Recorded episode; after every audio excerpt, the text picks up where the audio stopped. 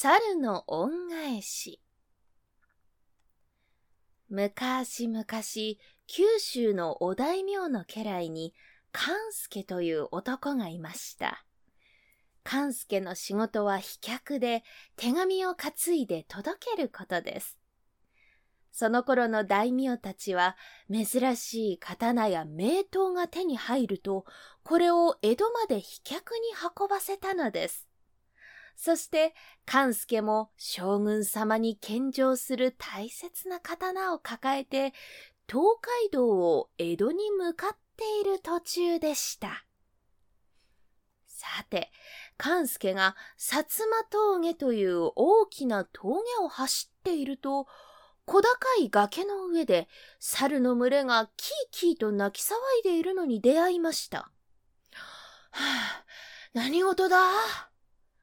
勘助は海辺の方を見てびっくり。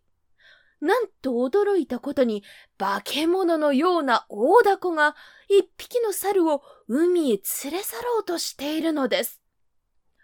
よし、助けてやるぞ勘助は腰に刺していた刀をさっと抜いて、えいえいえいと大凧めがけて切りつけました。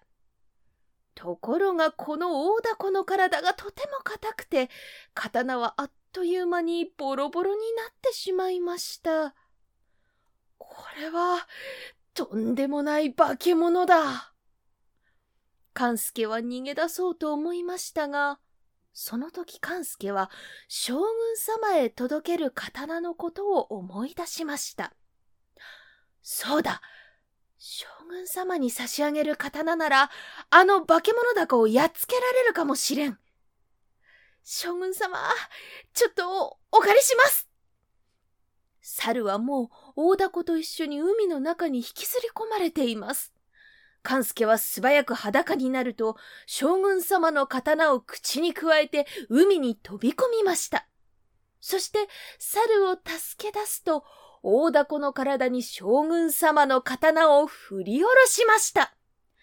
えいところが、将軍様の刀は大凧の体に当たった途端、ポキリと折れてしまったのです。大変だ将軍様に差し上げる刀を折ってしまった勘助は猿を助けて海から上がってきたものの、あまりのことに、その場へへなへなと座り込んでしまいました。その時、仲間を助けてもらったお礼なのか、猿たちがやってきて、勘助に一本の刀を差し出しました。なんじゃ、刀か？これをくれるというのか？勘助はその刀を抜いてみて、びっくりです。ほうこれはなんと素晴らしい刀じゃ。さっきの刀とは比べ物にならんぞ。これなら将軍様も喜んでくださるに違いない。素晴らしい刀を手に入れた勘助が早速出かけようとすると、猿たちが道を塞いで海の方を指さします。勘助が海を見ると、あの化け物だこが再び猿たちを捕まえようとやってきていたのです。わかったわかった。あの化け物だこを退治しろというのだな。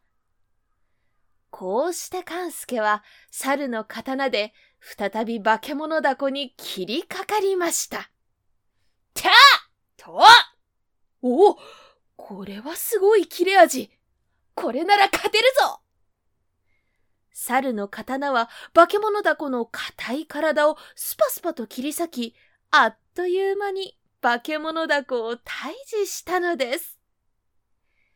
後から調べたところ、勘助が猿からもらった刀は、刀作りの名人の五郎正宗の名刀だったそうです。将軍様はこの刀を猿正と名付けて、いつまでも家宝として大切にしたということです。